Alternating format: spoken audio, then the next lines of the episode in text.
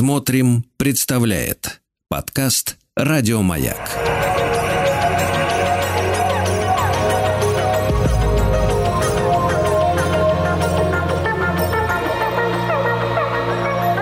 Сотворение умира.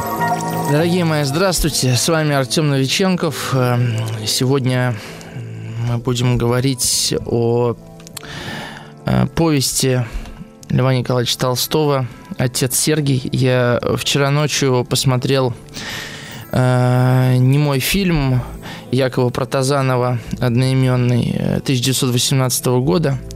И понял, что, похоже, пришло время, вот, и решил сегодня с вами поговорить э, на самые разные темы, на самом деле, потому что этот текст в себе Э, содержит, э, с одной стороны, всю христианскую философию Льва Николаевича Толстого, с другой стороны, несмотря на то, что этот текст э, был рассчитан как бы на читателя, хотя не был издан в конце XIX века даже, был рассчитан на читателя еще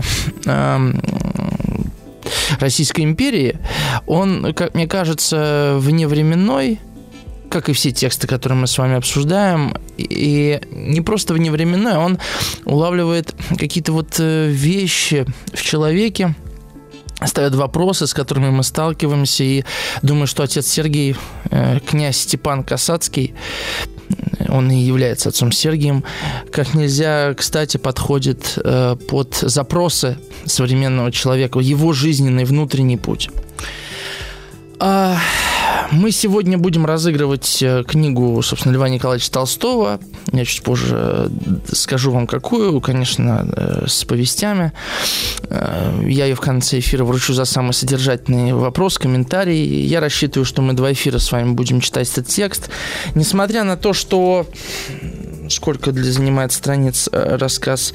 43, там, 42 страницы весь рассказ занимает. Лев Николаевич Толстой писал его в 8 лет. 8 лет. А, и э, то, из чего рождался э, э, этот рассказ. Иногда я буду называть его рассказом, иногда повестью. Не думаю, что это страшно. Хотя, конечно, это повесть официально как бы носит название и по временному промежутку, который в нее вмещается. А, да, несмотря на то, что Лев Николаевич вот начинал писать ее в одном состоянии, я не про состояние здоровья, да, состояние мысли, духа, в первую очередь мыслей, заканчивал в другом. Вот этот текст вместил в себя как будто бы всю эволюцию э, ответов на вопросы, которые Лев Николаевич ставил, а, собственно, перед собой. А, я сегодня у меня с моей женой был такой разговор. Я сижу, готовлюсь к эфиру, читаю какие-то статьи. Э, она рядом садится, я говорю, слушай, ты не знаешь, зачем я все это читаю? Все равно я на эфире как бы несу от себя тяну да. Она говорит, а, а это твоя от себя она вообще людей к истине это приближает. Я говорю, честно говоря, я не знаю, но меня точно приближает. Вот, так что не могу ручаться. А, для меня, я думаю, что, может быть, и вправду вот эти эфиры я веду, чтобы самому что-то понять. И каждый раз, когда сюда прихожу, конечно, у меня есть какой-то план действий, какие-то мысли, которые я сюда приношу, но в целом э, мне интересно, мне интересен поиск. Вот поэтому я всегда буду рад вашим вопросам, э, которые могут повернуть, э, развернуть мой взгляд на этот текст, вашим мнением, рассуждением вокруг этого текста. Я прочитаю большую часть этого текста, как мне кажется, за, за, за эти два эфира, он тем более небольшой. Поэтому пишите, пожалуйста, 967 103 5533. А, прежде чем я начну читать этот текст, я бы хотел еще немножко дать вам контекста жизни Толстого э, вот этого времени. Э, дело в том, что в 80-е годы, э, когда этот, в конце 80-х э, годов этот текст как-то вызревает, этот сюжет вызревает у Толстого, кстати, в Википедии есть даже вся история того, как, этот, э, как идея этого, э, этой повести пришла Толстому в голову.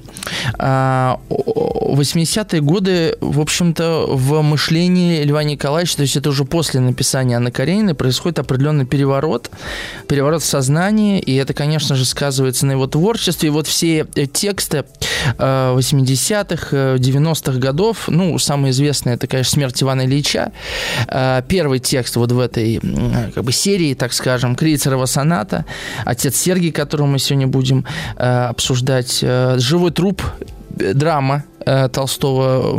Кстати говоря, немногие люди ее читали, она довольно интересна. Может быть, это не э, совсем такое театральное произведение, но, может быть, когда-нибудь об этом поговорим. Это очень любопытный текст. И, конечно, рассказ «После бала», который в школе читают, это вот такая форма, с одной стороны, художественной публицистики, да, с другой стороны, это э, такая в чем-то даже исповедальная проза. Мне очень сложно э, читать отца Сергия, э, читать о его внутренних э, перипетиях в отрыве от внутренних перипетий Льва Николаевича Толстого. Хотя я буду пробовать это делать, не знаю зачем. Э, с одной стороны, э, Толстого интересовали картины социального неравенства, и с другой стороны, его интересовала э, христианская этика, христианская мысль. И, собственно, отец Сергий – это попытка ответить на вопрос, как да, христианскую философию, христианскую мысль, евангелический текст можно – приблизить к жизни и как жизнь выстроить в согласии с этим текстом. Причем не просто жизнь одного человека, а э, глобально жизнь э, всего общества. То есть э, задача масштабная, да? Понима... Понимаете, да, я к чему? К тому, что вот у писателя, да, может стоять такая задача в голове. А как мне вот такой текст написать, чтобы люди читали и понимали, что они могут быть лучше – и становились бы лучше. И чем больше людей прочитали бы этот текст, тем выше становилась бы вероятность, что вот это общество, да, в которое, э, в, которое читает этот текст, становится лучше. Мне кажется, что сегодня мы э, довольно далеко ушли от такого типа художника. Потому что сегодня большая часть художников, я не говорю за всех, безусловно, но большая часть художников делится на две группы. Одни художники э, пытаются продемонстрировать нам человеческие слабости, да, и рассказать о том, как мир плох – а, указать а, пальцем на какие-то проблемы. Другая часть художников а, рассказывает нам, что все не так уж и плохо, и все будет хорошо. Ну, Голливуд, в принципе, в основном этим занимается, ну и современный российский массовый кинематограф делает ровно то же самое. А, я так общо говорю, но я думаю, вы понимаете, о чем я. И э, художники, которые ставят перед собой такие глобальные задачи, Конечно, их всегда было мало.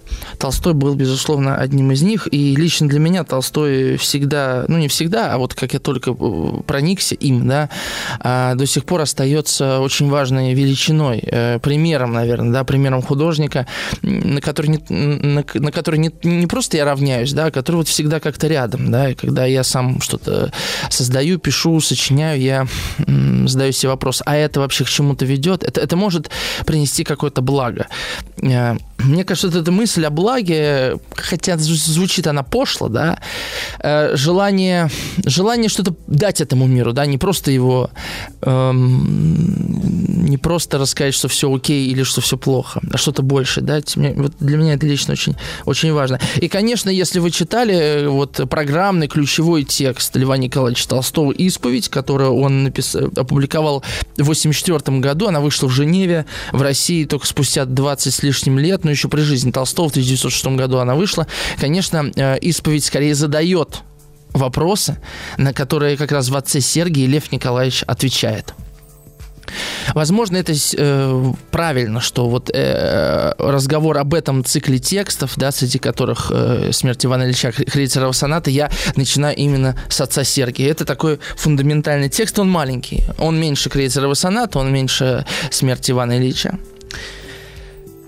А 90-е годы, собственно, это время, на которое да, приходится написание этого текста, а, мы видим результаты вот этого перелома. А в чем, собственно, заключался этот перелом? Да, я сказал, что это переворот, перелом Толстого. Он просто понял, что а, э, он понял, что художественное творчество, да, оно обязана нести в себе надежду на прозрение. Не только на утешение, но и на прозрение. Вот то, что происходит с Анной Карениной, да, вот это мгновение прозрения под э, колесами поезда, это прозрение а Толстой как будто бы ухватывает и реализует на ткани, на полотне, я бы так сказал, да, уже больших э, целостных текстов, да, разворачивает э, эту, вот этот проблеск истины, который случился у Анны Карениной, Э, разворачивать на протяжении жизни э, целого героя, да, как эта истина могла бы продлиться, если бы Анна Каренина не погибла под колесами поезда? Что бы она делала дальше? Вот. Что еще сказать? Эм, что все христианские мотивы, да, которые Толстого интересовали, из которых он возделывал э, почву для собственного философствования, конечно, отражены в повести «Отец, Отец Сергий». Ну что ж, у меня есть время, да, я, да, еще телефон, напомню, 967-103-5533. Пишите, э, вот я комментарий Натальи уже из Орла вижу. Здравствуйте, живой труп и смерть Ивана Денисовича, грандиозное произведение, они, может быть, значимее войны и мира. Толстой вообще говорил, слава богу, я такую дрянь, как «Война и мир» больше не напишу. Это он уже в 90-е годы говорил. Э, и, в общем-то, его можно понять. Многие говорят, ну, это поза, конечно, когда ты написал «Войну и мир», это легко сказать, да, подумаешь, «Война и мир». Но мне кажется, Толстой был здесь искренен. Он понимал, насколько те задачи художественные, которые он ставил тогда, там, э, там в районе 35-40 лет, э, смешны или там не смешны, а э, мизерны, да, по сравнению с теми задачами, которые он сейчас пытается решить, да, вот в 90-е, в нулевые годы, когда он особенно пишет роман «Воскресенье». Вообще, вообще воскресенье великая вещь, э, универ, уникальная. Да. Но это пустые слова, я понимаю. Когда-нибудь, как говорил, собственно, Лев Николаевич Толстой, ЕБЖ, если буду жив, мы доберемся до чего-то еще. Итак, отец Сергий. Начинается текст так. В Петербурге в 40-х годах случилось удивившее всех событие красавец, князь, командир лейб-эскадрона Кирасирского полка, которому все предсказывали и флигели адъютанства, и блестящую карьеру при императоре Николае I, за месяц до свадьбы с красавицей Фрейлиной, пользовавшейся особой милостью императрицы, подал в отставку, разорвал свою связь с невестой, отдал небольшое имение своей сестре и уехал в монастырь с намерением поступить в него монахом. Событие казалось необыкновенным и необъяснимым для людей, не знавших внутренних причин его. Для самого же князя Степана Касацкого все это сделалось так естественно, что он не мог и представить себе, как бы он мог поступить иначе. Такое, да, случилось пренеприятнейшее известие. Тут вот, да, э, Толстой вообще э, предлагает э, вот эти я я должен остановиться и вообще не про отца Сергия, а вот про Толстого писателя два слова сказать, потому что э, и смерть Ивана Ильича, и отец Сергий, они разворачиваются, да, с интриги. Нам сразу же говорят, что, да, человек пошел в монахи. А как он пошел в монахи? Вот э, Лев Николаевич Толстой начинает уже классическое, естественное повествование, типичное для 19 века. Как бы текст мог начинаться, не будет первого абзаца, который я вам прочитал. Отец Степана Касацкого, отставной полковник гвардии, умер, когда сыну было 12 лет. Как не жаль было матери отдавать сына из дома, она не решилась не исполнить волю покойного мужа, который в случае своей смерти завещал не держать сына дома, а отдать в корпус и отдала его в корпус. Сама же вдова с дочерью Варвары переехала в Петербург, чтобы жить там же, где сын, и брать его на праздники. Я тогда буду прерываться, если вы не против, да, что весь текст я сразу не собирался читать.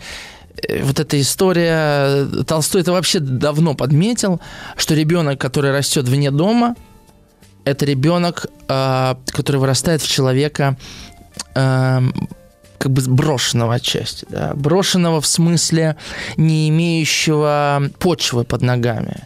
А, а что делает человек, который не имеет почвы под ногами?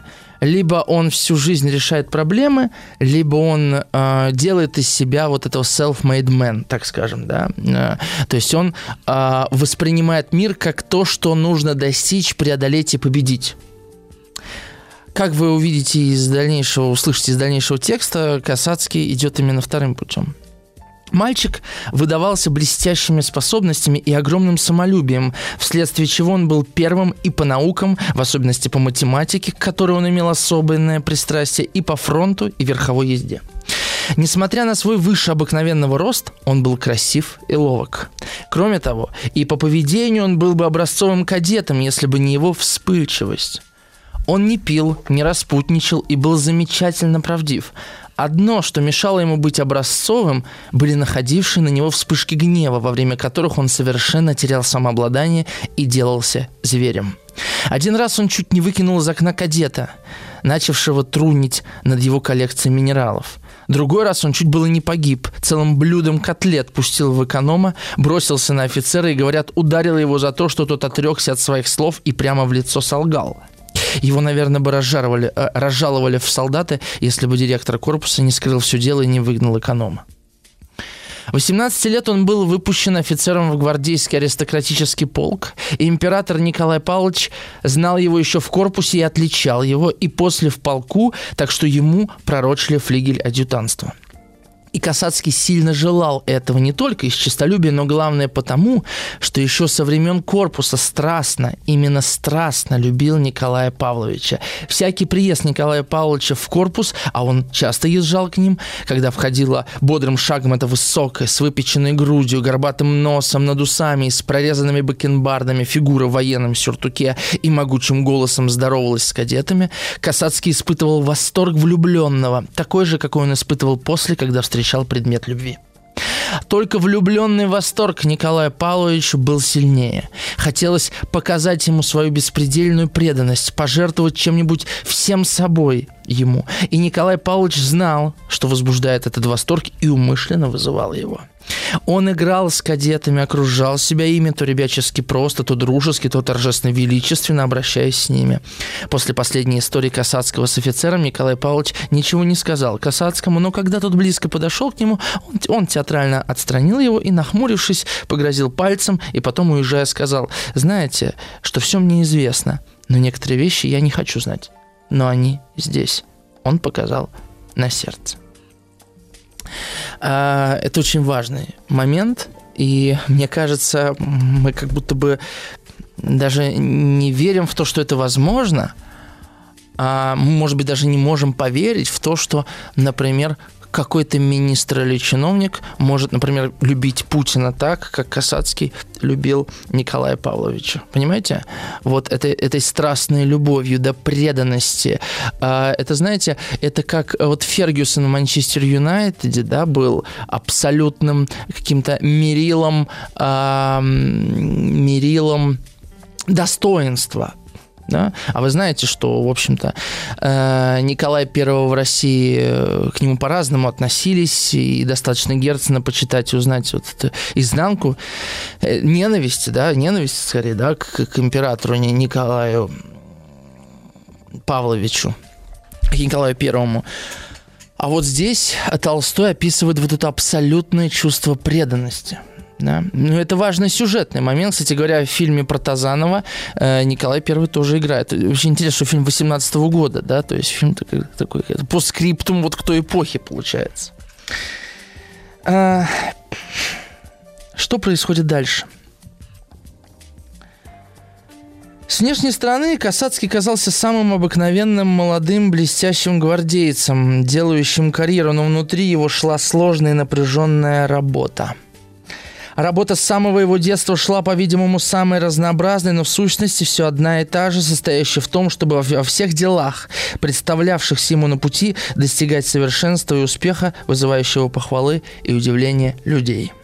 Было ли это учение науки, он брался за них и работал до тех пор, пока его хвалили и ставили в пример другим. Добившись одного, он брался за другое. Так он добился первого места по наукам, так он, еще будучи в корпусе, заметив раз за собой неловкость в разговоре по-французски, добился до того, чтобы овладеть французским как русским. Так он потом, занявшись шахматами, добился того, что еще будучи в корпусе, стал отлично играть.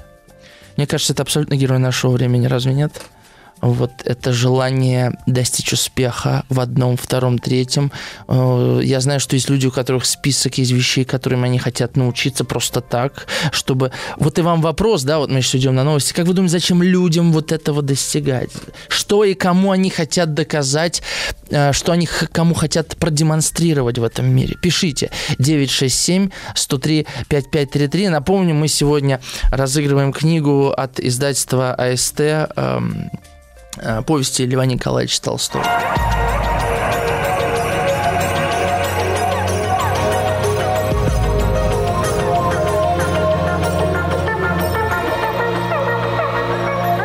Сотворение умира. Такие комментарии пришли. Напомню, номер телефона 967 103 5533. Видите, надо забывать телефон. Из Башкортостана Хизер пишет. Здравствуйте, пожалуйста, несколько слов о познании себя. Вот так запрос. Я знаю, что ничего не знаю, да, Сократ. Ладно, э, Олег пишет. Интересная тема про Льва Толстого. Мы его предки. Интересно, Олег, вы э, напрямую его предок или это фигура речи, что мы его предки? Алексей из Кемерово пишет. Встречался с мыслью, что целью жизни человека является воспитание души. Так вот, может быть, люди, приобретающие некоторые навыки, проживая их так, понимают этот процесс воспитания, может быть, даже не осознавая, а как-то на уровне подсознания, что ли, если позволите. Алексей, так вот, э, все, что делает Касацкий, оно с душой-то не связано. То есть э, умение играть в шахматы, говорить по-французски. Я вот еще прочитаю вам один абзац на этот счет. Кроме общего призвания жизни, которое состояло в служении царю и отечеству, у него всегда была поставлена какая-нибудь цель. И как бы ничтожна она ни была, он отдавался ей весь и жил только для нее до тех пор, пока не достигал ее. Но как только он достигал назначенной цели, так другая тотчас же вырастала в его сознании и сменяла прежнюю. Это-то стремление отличиться и для того, чтобы отличиться, достигнуть поставленной цели, наполняло его жизнь. Так, по выходе в офицера он задался целью наивозможнейшего совершенства в знании службы и очень скоро стал образцовым офицером, хотя опять с тем недостатком неудержимой вспыльчивости, которая и на службе вовлекла, вовлекла его в дурные и вредные для успеха поступки. Потом, почувствовав раз в светском разговоре свой недостаток общего образования, задался мыслью пополнить его и засел за книги и добился того, чего хотел. Потом он задался мыслью достигнуть блестящего положения в высшем светском обществе, выучился отлично танцевать и очень скоро достиг того, что был зван на все великосветские балы и на некоторые вечера. Но это положение не удовлетворяло его. Он привык быть первым, а в этом деле он далеко не был им. То есть, смотрите, да, э, вот Сергей пишет, э, всегда в жизни наступает момент понятия и принятия истины, поэтому я уверен, ваши слушатели будут очень благодарны. Касательно любви к Николаю Первому, тем более в те времена, ведь он назывался царь-отец. Отца любит, несмотря на то, что он наказывает. Я думаю, отсюда и слово «отечество». Это, безусловно, э, Сергей, и э, ваше размышление очень важно для Э, развитие сюжета отца Сергия. Кстати, Сергий тоже отец, понимаете, тут важные такие вскрываются подтексты. Да, это не, э, значит, отцом называют, собственно, своего отца, да, единокровного. Отцом называют э, отец-батюшка, то есть царя, но отцом также называют и Бога, и отцом также называют священника. Да? Вообще это слово в русском языке обладает вообще-то невероятной мощью и невероятной властью. И слово «отечество» как тоже единоутробное от отца батюшки, от отца царя, и, естественно, эм, накладывает определенную ответственность на человека, который, э, который служит Отечеству. Он не может отделять отца, как бы батюшку от своего отечества. Это э, просто такая языковая парадигма, из которой просто русскому человеку сложно выбраться. Но Толстой находит способы выбраться из этой языковой парадигмы вот прямо в этом тексте. И это, это, это как раз-таки очень интересно, понимаете? А, так вот, возвращаясь к нашему разговору о том, зачем и для чего и для кого вообще вот это, эти все достижения э, как-то достигал, не, не достижения, что с ними делают-то? Что с достижениями делают? Глагол хоть надо подобрать, да? Обретал, не знаю, да? Касацкий, будущий отец Сергий. Вот это было частью его смыслом жизни. Да? Вот Алексей дополняет. Как знать, может быть, смена жизненных целей, как капля, торчащий камень души, и будет радость, ежели душа отзовется жизнью.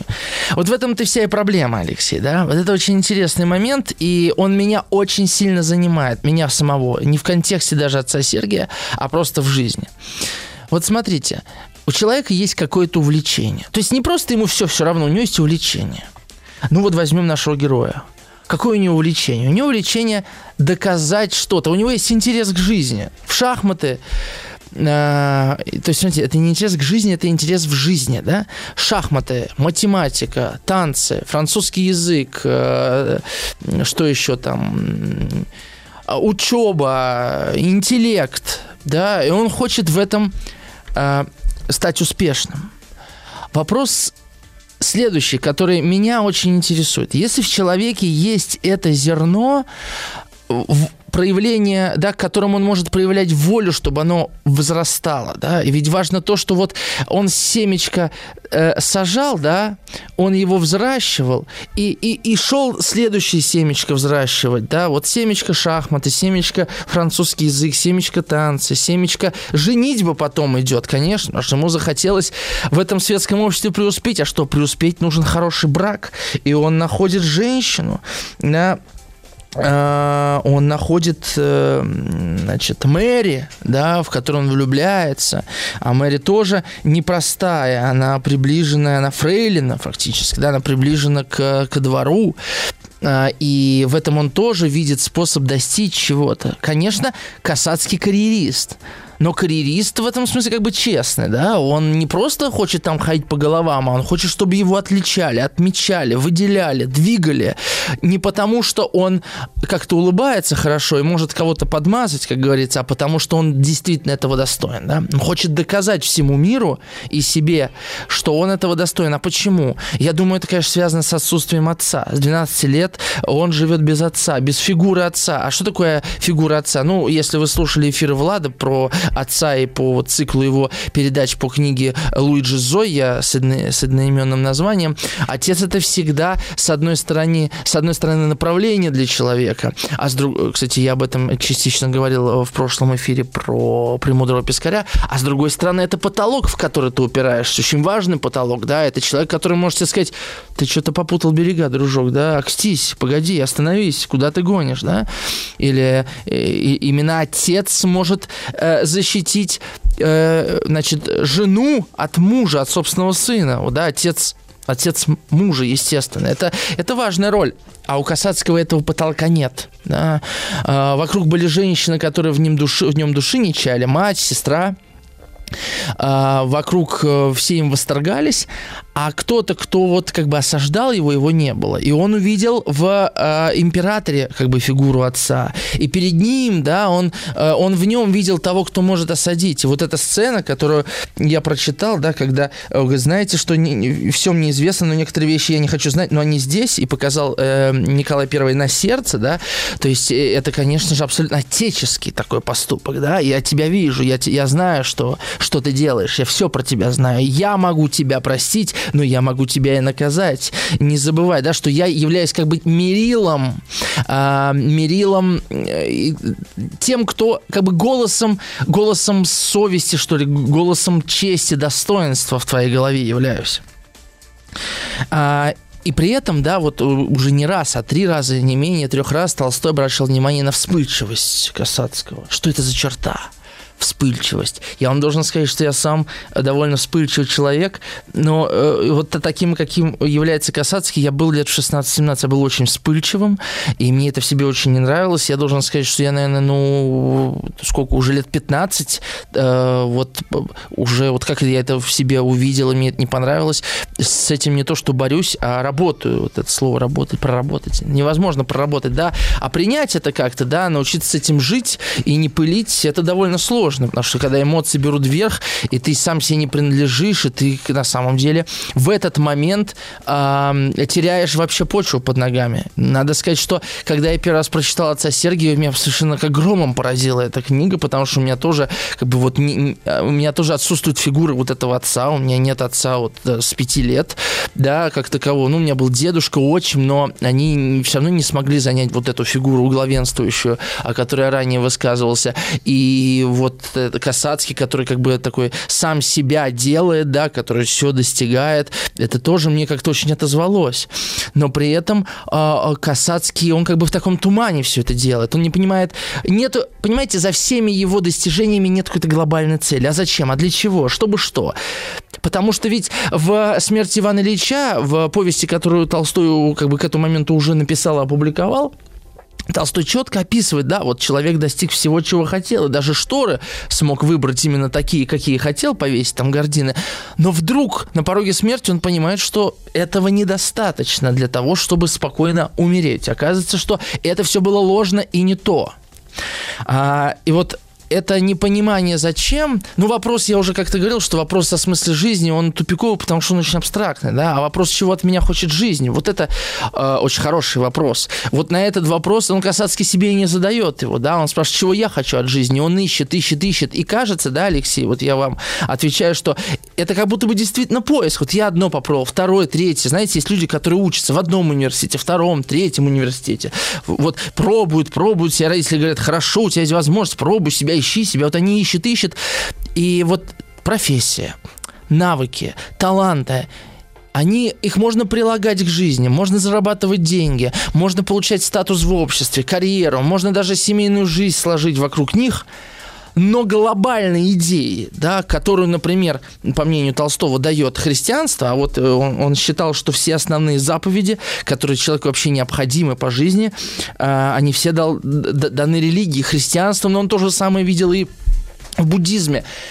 А, этого человек зачастую лишен. И получается, что как будто бы у меня все есть, но оно обескоренено. Есть такое английское слово uprooted, то есть э, э обескоренение буквально. Слово оно, оно не переводится на русский язык, uprooted, да. Э, это, это как бы вот вроде есть, но непонятно зачем и что, и, и как отзывается в сердце, как связано со мной, с моим сердцем. И вот мне кажется, что Толстой э, через крайности э, Касацкого в будущем отца Сергия проводит вот к этой истине. Мы вместе э, с э, Степаном пройдем с вами этим путем. Ой, да, вот давайте э, в этом часе мы с вами договорим вот до ключевого поворотного сюжетного момента. Значит, Касацкий захотел быть там своим в этом светском обществе. Для этого надо было быть или флигель-адъютантом, и он дожидался этого, или жениться в этом кругу. И он решил, что сделает это. И он избрал девушку, красавицу, придворную, не только свою в том обществе, в которое он хотел вступить, но такую, с которой старались сближаться все самые высоко и твердо поставленные в высшем кругу люди. Это была графиня Краткова. Касацкий не для одной карьеры стал ухаживать за Кратковой, она была необыкновенно привлекательна, и он скоро влюбился в нее. Сначала она была особенно холодна к нему, но потом вдруг все изменилось, и она стала ласкова, ее мать особенно усиленно приглашала его к себе. Касацкий сделал предложение и был принят. Он был удивлен легкостью, с которой он достиг такого счастья и чем-то особенным странным в обращении и матери, и дочери. Он был очень влюблен и ослеплен, и потому не заметил того, что знали почти все в городе, что его невеста была на год тому, за год тому назад любовницей Николая Павловича. Вот так. Ну и что происходит дальше? За две недели до назначенного дня свадьбы Касацкий сидел в царском селе на даче у своей невесты был жаркий майский день, я не буду читать всю, весь этот диалог, а, и он ей говорит, вы знаете, ты знаешь, ну все равно, я сблизился с тобой не бескорыстно, я хотел установить связи с Светом, но потом, как ничтожно стало это в сравнении с тобой, когда я узнал тебя. Ты не сердишься на меня за это? Она не отвечала и только тронула рукой его руку. Он понял, что это значило «нет, не сержусь». То есть он э, понял, что он любит ее, да, а, такой сюжет голливудский, что он хотел что-то получить, а потом проникся, да, вот.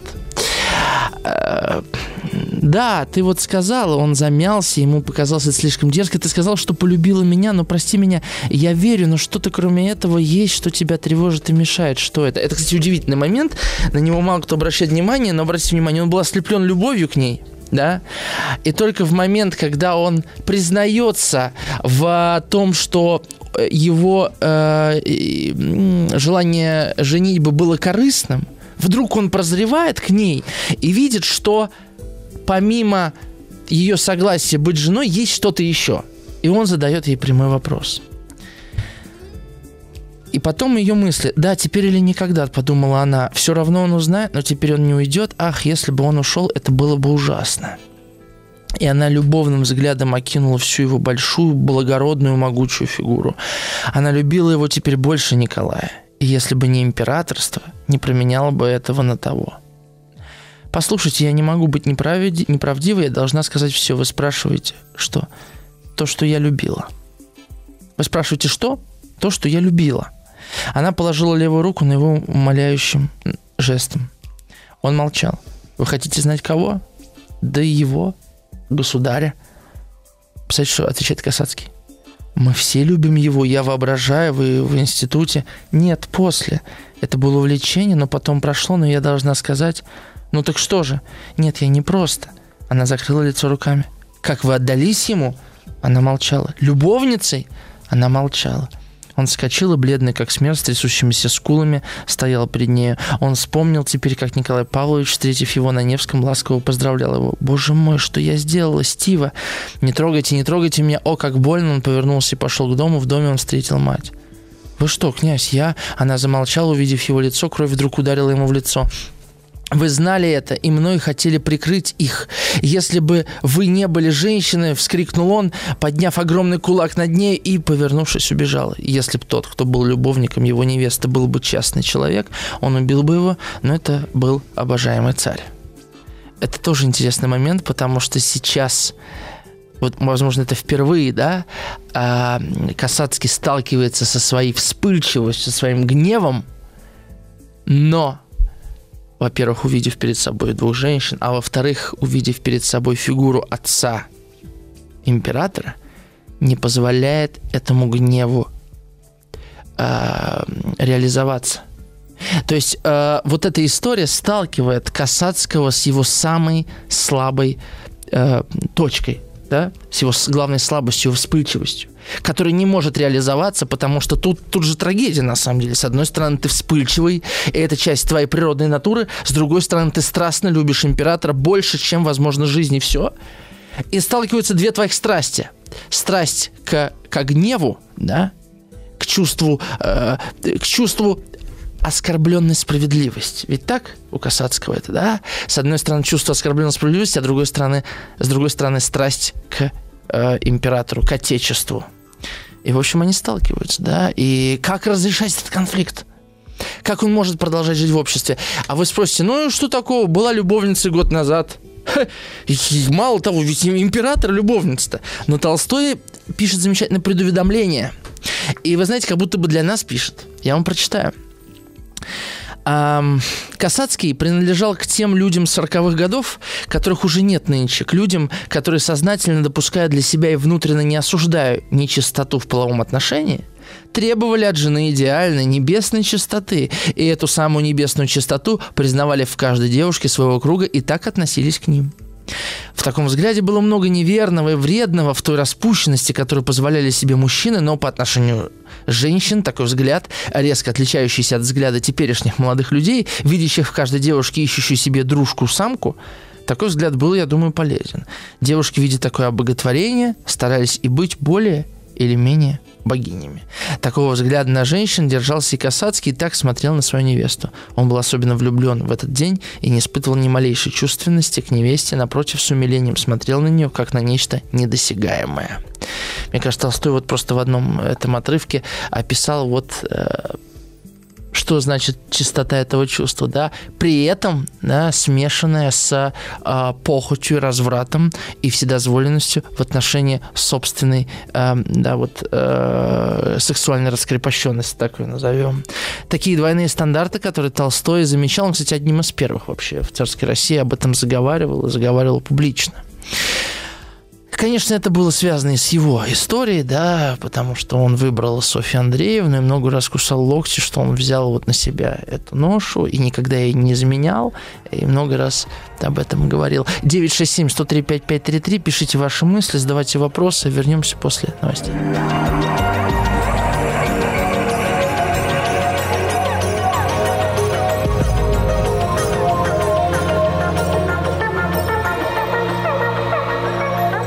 Сотворение кумира. С вами по-прежнему Артем Новиченков. Мы читаем «Отца Сергия» и обсуждаем, собственно, эту повесть Льва Николаевича Толстого. И этот час я бы хотел э, начать с того, что я передам привет, потому что я тут увидел, что моя одногруппница по Московской школе кино Ксюша едет э, в машине с папой. Я решил передать Ксюше привет и вообще привет э, Даше и всем, кто подключился. Спасибо, что слушаете, это приятно. Вот. Э, на чем мы остановились? Мы остановились на том драматичном моменте, что э, когда, собственно, Степан Касацкий понял, что женщина, в которую он влюбился, э, оказалась бывшей любовницей царя. Вот так сюжетец. Представьте ваш такой сюжет, да? Я не знаю, мне кажется, если был современный сюжет, это было бы что-то, то есть, что бы нас могло смутить, что бы мужчину могло смутить. Но если бы он узнал, что вот эта женщина, не знаю, бывшая порноактриса или... Ну, то есть, вот, предложите ваши варианты, мне просто интересно. Вот что должно бы смутить современного человека, человека в прошлой вот э, половой жизни партнерши. Или партнера, кстати говоря, да. Пишите 967-103-5533. Напомню, мы сегодня разыгрываем книгу э, от издательства СТ. Это сборник э, повестей Льва Николаевича Толстого, где обязательно будет отец Сергий, если вы не читали всегда можно успеть сделать. А, и смотрите, что происходит. Значит, э, Касацкий, когда, собственно, Степан э, понимает, что он больше в этом обществе жить не может. Почему?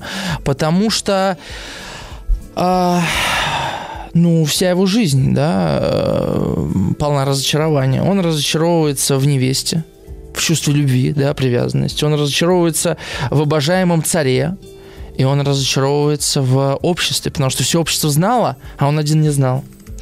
И, собственно, э, вот что я вам прочитаю.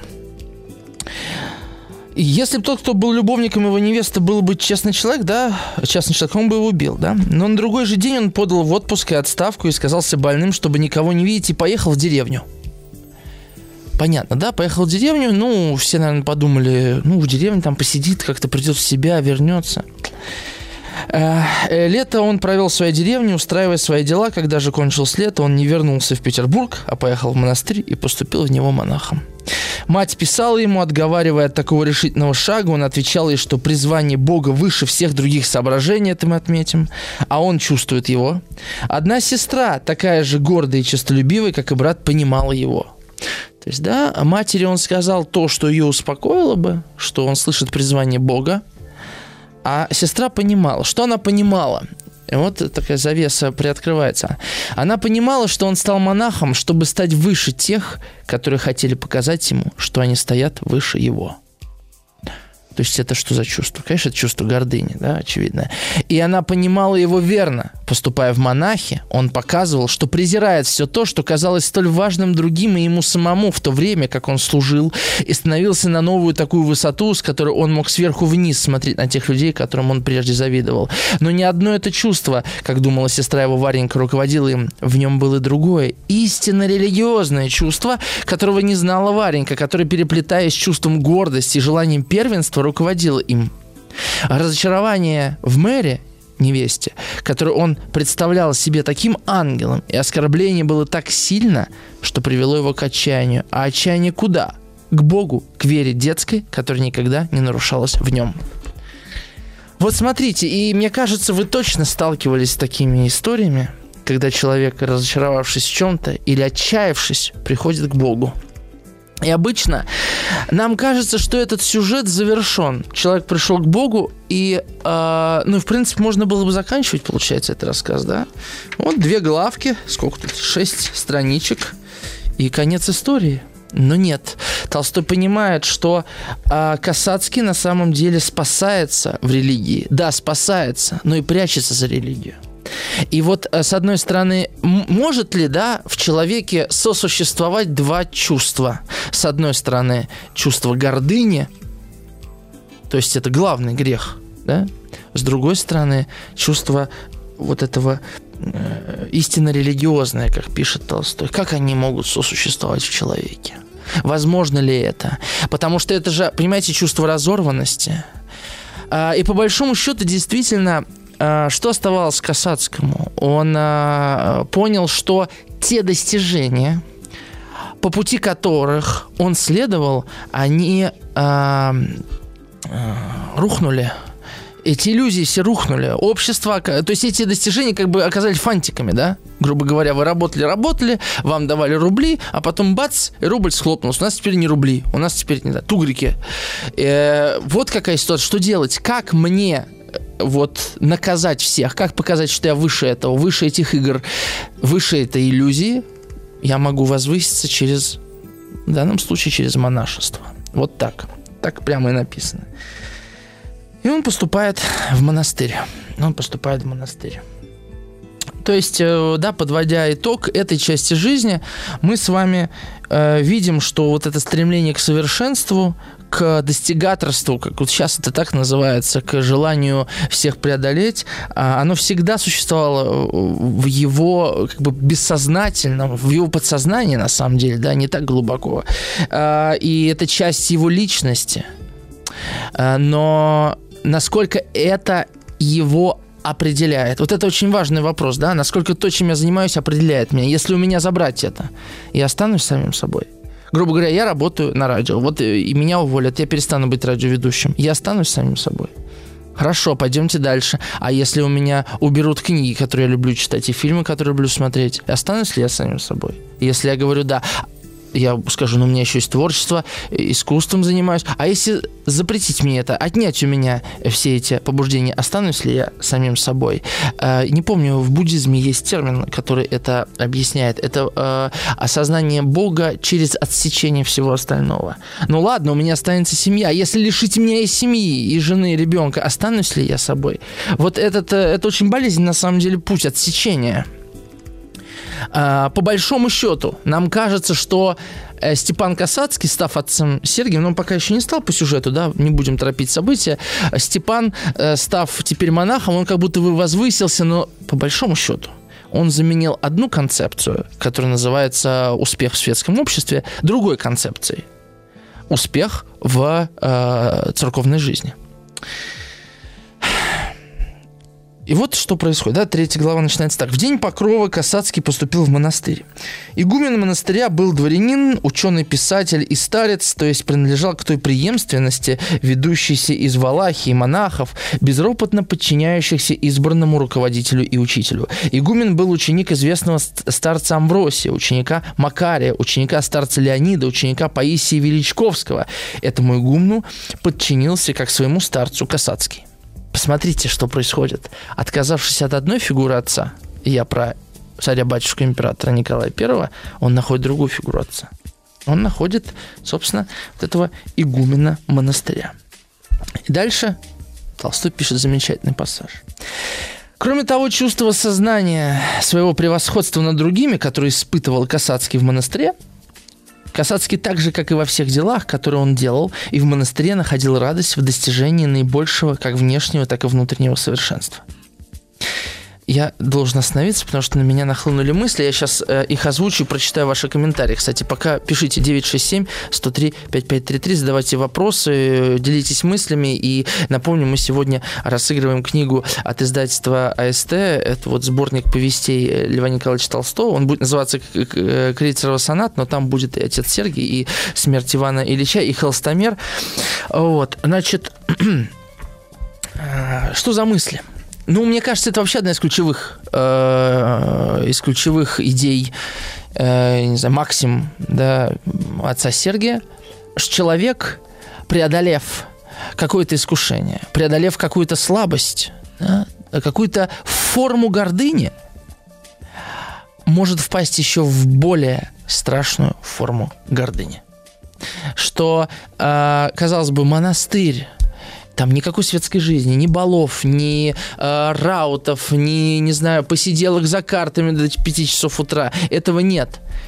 Как он там может быть? А его какое чувство греет? Чувство превосходства чувство превосходства над теми людьми, которые остались там, по ту сторону, здесь мне лучше. Восприятие, конечно, определяет наше самочувствие, самоощущение.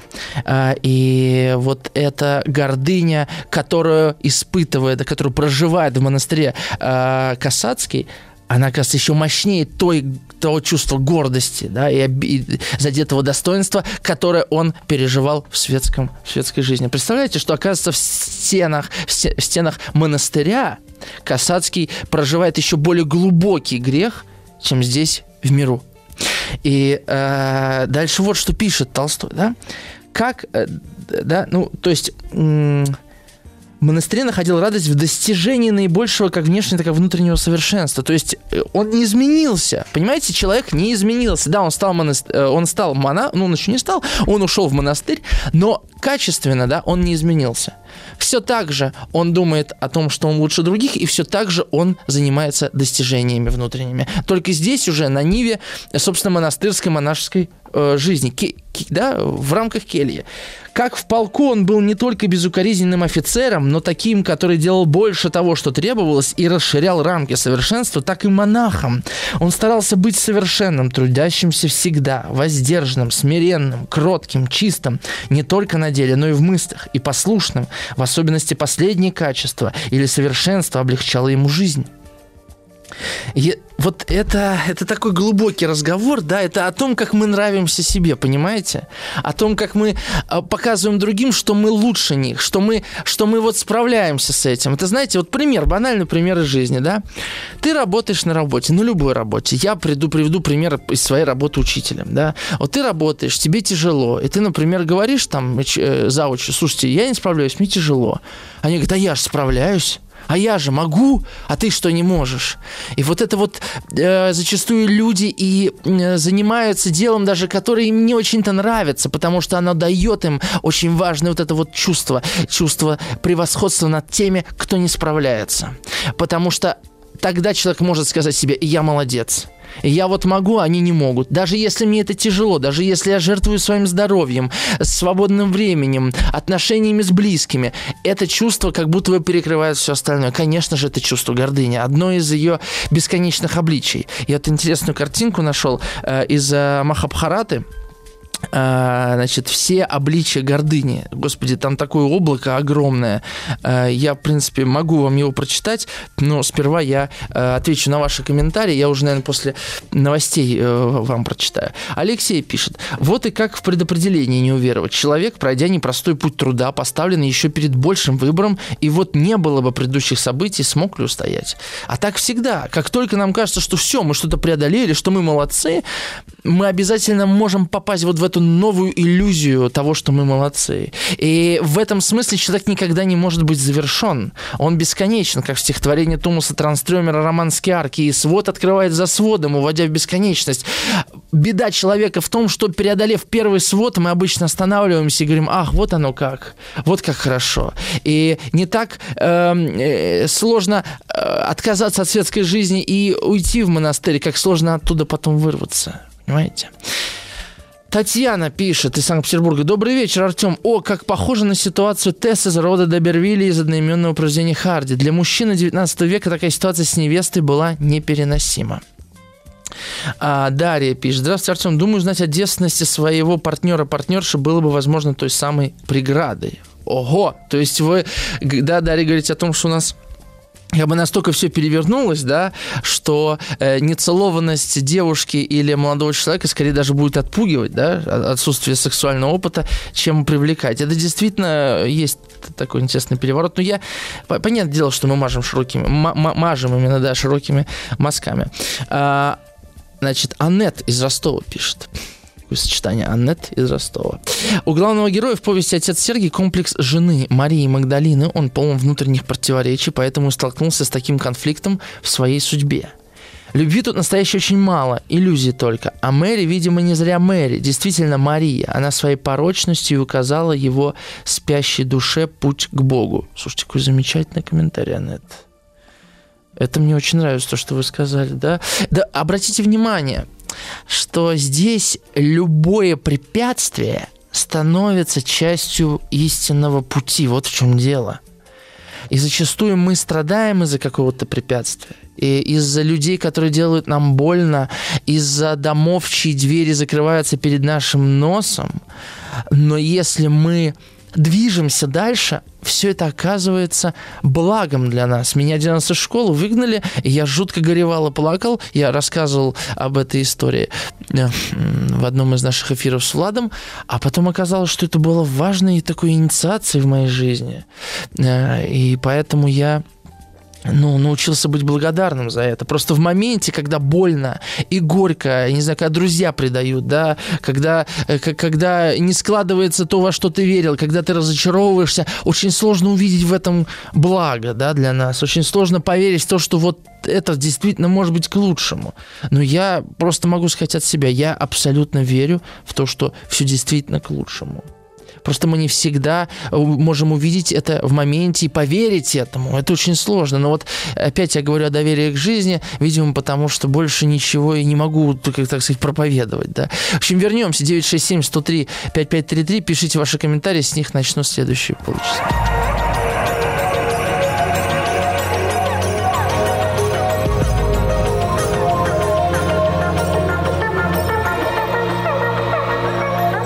Сотворение кумира. А, начну с комментариев. Сергей из Германии пишет. Страшно для гордецов быть однажды сломанным. Это как предложение капитана авианосца служащим маяка уступить дорогу. А, Дарья из, из Можайска пишет. Артем, вы когда говорили о трудностях, преодолении которых мы порой не верим, есть фраза замечательная преподобного Серафима Вырицкого. «Не как ты хочешь, а как Бог даст». А, пишите еще ваши комментарии 967-103-5533. Сегодня мы разыгрываем э, сборник повестей Льва Николаевича Толстого от, э, как всегда, от издательства СТ. Благодарю их за то, что есть такая возможность книжки по всей России отправлять хорошим людям. Так вот, мы остановились на э, Касацком монастыре. Я хочу прочитать довольно обширный отрывок, он очень важный. В особенности, так, э, да-да-да. Если многие требования монашеской жизни в монастыре, близком к столице и многопосещаемым, не нравились ему, соблазняя его, все это уничтожалось послушанием. Не мое дело рассуждать, мое дело нести назначенное послушание. Будет ли то стояние у мощей, пение на клиросе или ведение счетов по гостинице. Всякая возможность сомнений в чем бы то ни было устранялась тем же послушанием старцу. Не будь послушания, он бы тяготился и продолжительностью, и однообразием церковных служб, и суетой посетителей, и дурными свойствами братьев. Но теперь все это не только радостно переносилось, но составляло в жизни утешение и поддержку. Не знаю, зачем надо слышать несколько раз в день те же молитвы, но знаю, что это нужно, а зная, что это нужно, нахожу радость в них. Старец сказал ему, что как нужна материальная пища для поддержания жизни, так нужна духовная пища. Молитва церковная для поддержания духовной жизни. Он верил в это, и действительно служба церковная, на которую он с трудом поднимался иногда по утру, давала ему несомненное успокоение и радость. Радость давала сознание смирения и несомненности поступков всех определенных старцем. Интерес же жизни состоял не только во всем, во все большем и большем покорении своей воли, но во, все, во всем большем и большем смирении, но в достижении всех христианских добродетелей, которые в первое время казались ему легко достижимыми. Имение свое он все отдал в монастырь, не жалел его, ленности у него не было. Смирение перед низшими было не только легко ему, но доставляло ему радость. Даже победа над грехом похоти, как жадности, как и блуда, легко далась ему. Старец в особенности предостерегал его от этого греха, но Касацкий радовался, что был свободен от него.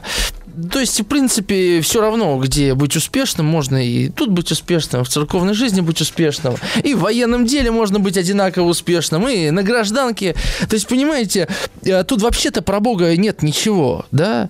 Э, сказали молитву делать, ну, я буду молитву делать, потому что я чувствую себя э, хорошо, лучше других, понимаете? Не потому что я верю, не потому что мне... То есть, понимаете, тут у всего есть цель у Касацкого. Вот что я хочу сказать. Вот когда есть есть цель, тогда появляется лукавство. Понимаете, это как, это как работать на работе за зарплату. Это также молиться э, Богу, чтобы э, чувствовать себя лучше других. Вот это, это одно и то же. То есть э, деньги не единственный способ изменять себе и делать то, что я не хочу. Можно, оказывается, в монастырь с, с той же мыслью пойти.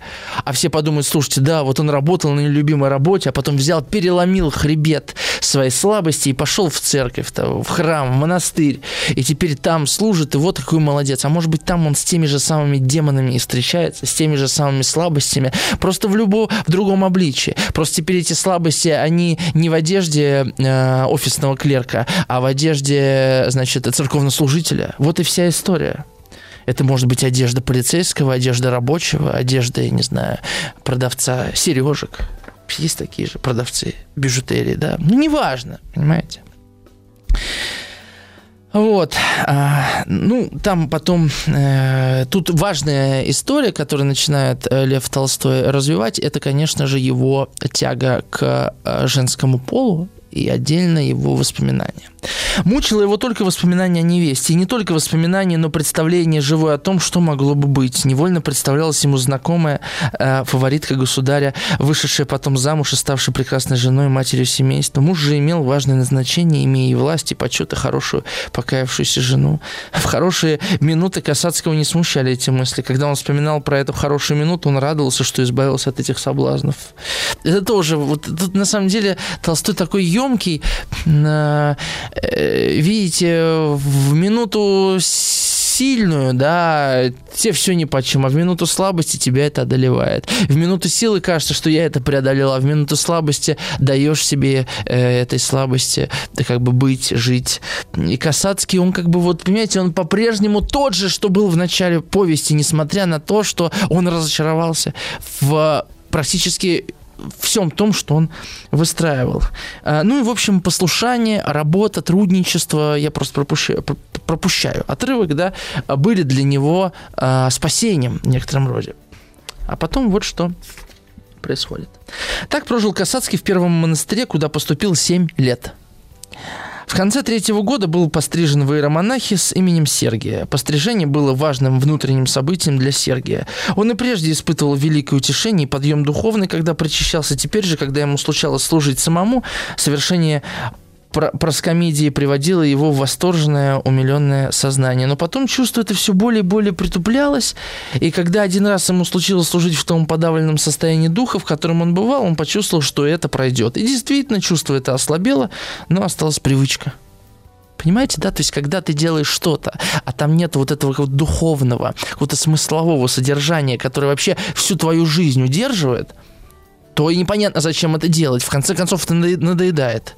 Это как отношения. Вот мы влюбились, у нас там красота, то все, и вот давай и детей, и на Мальдивы, и дом. А потом как-то дети подрастают, и Мальдивы надоели, и, и дом уже 10 лет днем живем, и зачем это все надо, понимаете? То есть это, это же тоже тот же самый сюжет, вот в чем дело что вот не было вот в наших отношениях вот этой какого-то духовного стержня. И об этом, об этом Толстой и толкует, что если нету, ну, христианских каких-то ценностей, если нет каких-то религиозных ценностей, духовных ценностей, если нету какой-то, э, ну, не знаю, искры Божьей в этом всем, я не знаю, как это назвать, и как это объяснить человеку, не верящему в Бога, я не знаю совершенно, не понимаю, да, и не верящему в замысел Вселенной, я не знаю, как это объяснить.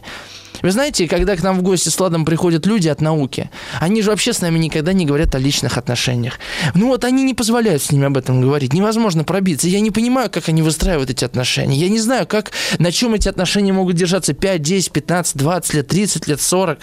На чем? На том, что мы связываем себя с другим человеком э, общим имуществом, детьми, привычками, как отец Сергей, ну, у него вот привычки сформировались. На чем это все держится? Если, если это не вот это вот вещество, как будто, понимаете, космическое какое-то, э, нематериальное, невербальное, то есть это даже не слова, то, то на чем могут держаться человеческие отношения долго? На общих интересах, так они меняются, заканчиваются, на знакомых, на общей, на общей среде какой-то. Это все, это все конечно. Вот в чем дело. И мне кажется, об этом вся эта история. Вот почему я сейчас об этом так страстно говорю, да. Ну, продолжим. Вообще, на седьмой год своей жизни в монастыре Сергию стало скучно. Все то, чему надо было учиться, все то, чего надо было достигнуть, он достиг, и больше делать было нечего. Не знаю, знаете ли вы или нет, что очень высокий процент развода у людей, э, у которых э, дети повзрослели и отучились в школе, в университете. Потому что взрослые люди уже смотрят друг на друга, они уже как бы не родители, и уже как бы и не муж с женой, потому что у них нет никакой там искры и не только в сексуальном плане, но и просто сопряжение душ. И они такие, а мы вообще кто друг другу-то теперь? Что нам друг с другом-то теперь делать, дружок мой? Я тебя вообще-то не узнаю, я вообще замуж за другого выходила. Понимаете, о чем говорю? Что делать-то? Мне кажется, это все насущный вопрос, честно говоря. Они довольно честные. И вот э, и задать их себе, и, и поговорить об этом с человеком, с которым вы живете, ну, и время есть на это, понимаете? Вот увидеть в отношениях вот эту искру, вот это чудо, потому что отношения часто с чуда начинаются, а мы вот это забываем. Это же было чудо, что люди встретились, нашли друг друга, подошли, смогли семью создать и как-то удержать ее на протяжении десятилетий, допустим. Ну, это же удивительно на самом деле. Так, дальше. Но зато состояние усыпления становилось все сильнее и сильнее. Вот, вот что спасает, наверное, да? Сон, сновидение. Э, я слово э, вспомнил сегодня. А, азонагнозия называется. Это, знаете, а, а, это отрицание паралича. То есть, когда у вас рука э, э, да, отнялась, у вас паралич, а вы говорите, нет, с рукой все в порядке, я ощущаю как нормальную руку. А все говорят, да нет, она у тебя парализована. Не, не парализована. Вот это какое-то такое состояние, что что-то парализовано, а мы говорим, нет, все в порядке. Да? Это как бы, как говорил Кингсли, мы забыли, что мы забыли. Да? Такая двойная амнезия. Рекурсия. Амнезивная, амнезийная рекурсия. За это время он узнал о смерти своей матери, о выходе замуж Мэри, об известии он принял равнодушно, все внимание, все интересы его были сосредоточены на своей внутренней жизни. А вот дальше интересно. На четвертом году его монашества архиерей особенно обласкал его, и старец сказал ему, что он не должен будет отказываться, если его назначат на высшие должности. И тогда монашеское честолюбие, то самое, которое так противно было в монахах, поднялось в нем.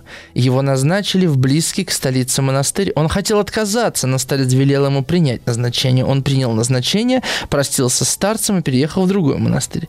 Переход этот столичный монастырь был важным событием в жизни Сергия. Соблазнов всякого рода было много, и все силы Сергия были направлены на это.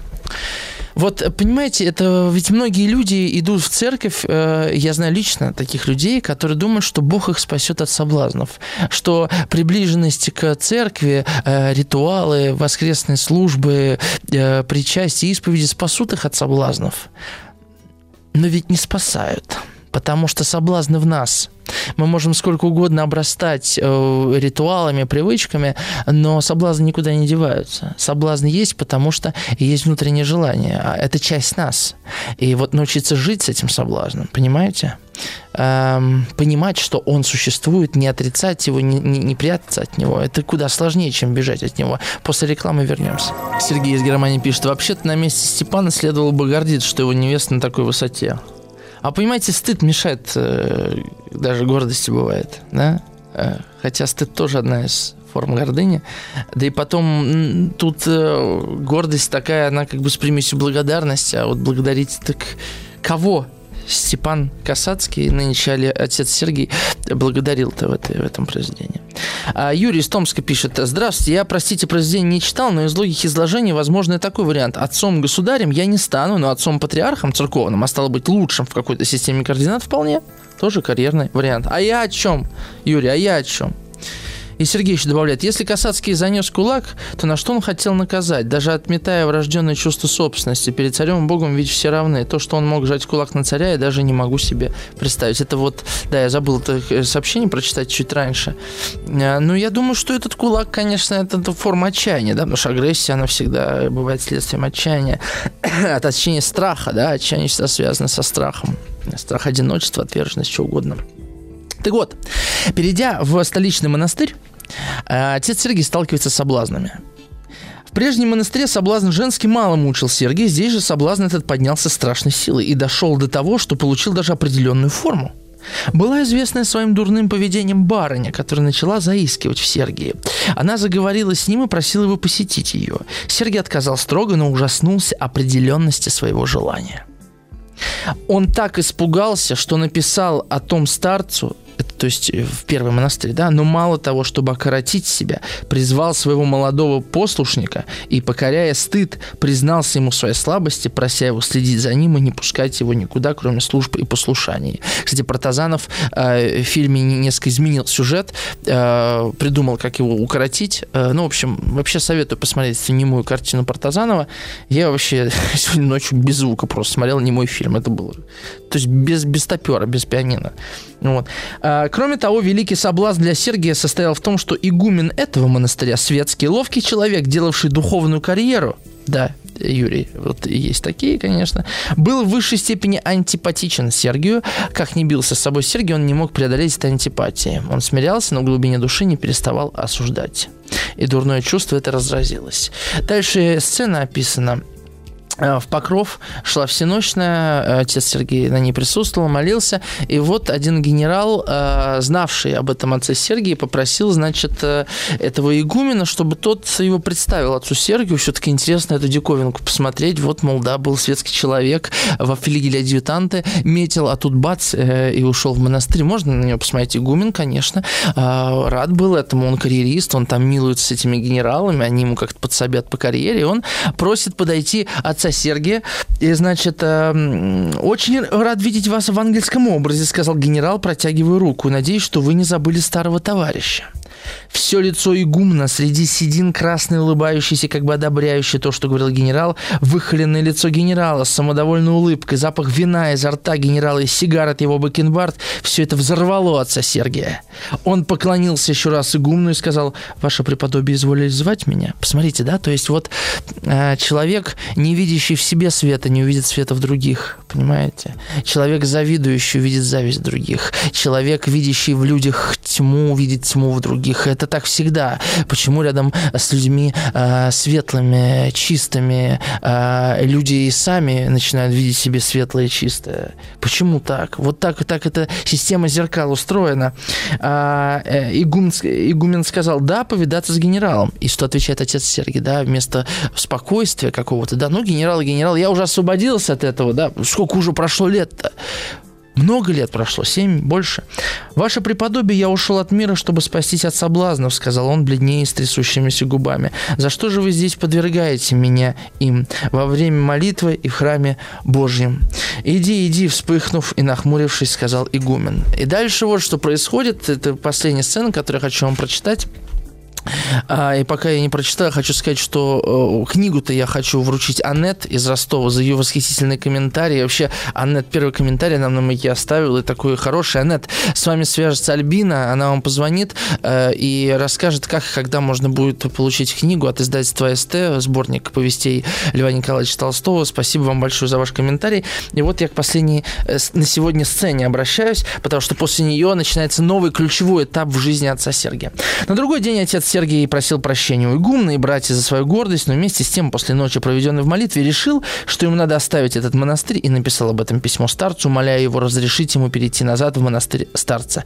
Он писал, что чувствует свою слабость и неспособность бороться один против соблазнов без помощи старца и каялся в своем грехе гордости. С следующей почты пришло письмо от старца, в котором тот писал ему, что причина всему его гордость. Старец разъяснял ему, что его вспышка гнева произошла от того, что он смирился, отказавшись от от духовных почестей не ради Бога, а ради своей гордости, что вот, мол, я какой, ни в чем не нуждаюсь. От этого он и не мог перенести поступка игумна. Я всем пренебрег для Бога, а меня показывают как зверя. Ну, это вот, да, старец, конечно, прочитал, это мудрый старец. А, цитата. «Если бы ты пренебрег славой для Бога, ты бы снес. Еще не потухла в тебе гордость светская. Думал я о тебе, чадо Сергий, молился, и вот что о тебе Бог внушил мне. Живи по-прежнему и покорись. В это время стало известно, что в скиту помер святой жизни затворник Иларион, он жил там 18 лет. Игумен Тамбинский спрашивал, нет ли брата, который хотел бы жить там, а тут свое письмо, а тут твое письмо, ступай к отцу Паисию в Тамбинский монастырь, я напишу ему, а ты просись занять Иларионову келью, не то чтобы ты мог заменить Илариона, но тебе нужно уединение, чтобы смирить гордыню, да благословит тебя Бог. Сергий послушался старца, показал его письмо игумну и, спросив его позволения, дав свою келью и все свои вещи монастырю, уехал в Тамбинскую пустынь, и вследствие этого этого он стал, в общем, затворником. И вот на этой странице жизни отца Сергия мы с вами прощаемся до следующей недели. И все самое интересное, поверьте, впереди поверьте, впереди. С вами был Артем Новиченков. Спасибо большое вам за ваши комментарии, за ваше внимание. Вот Сергей из Краснодара написал комментарий. Э, я, наверное, в следующем эфире к нему вернусь. Да, а мы с вами, э, собственно, ну что, что сказать в конце, да? Будьте к себе внимательными, да, и если вы смогли преодолеть какую-то слабость, э, будьте готовы к тому, что за этой слабостью, скорее всего, кроется какая-то более страшная, глобальная вещь. Ищите, ищите себя, ищите Бога. До новых встреч. Умира.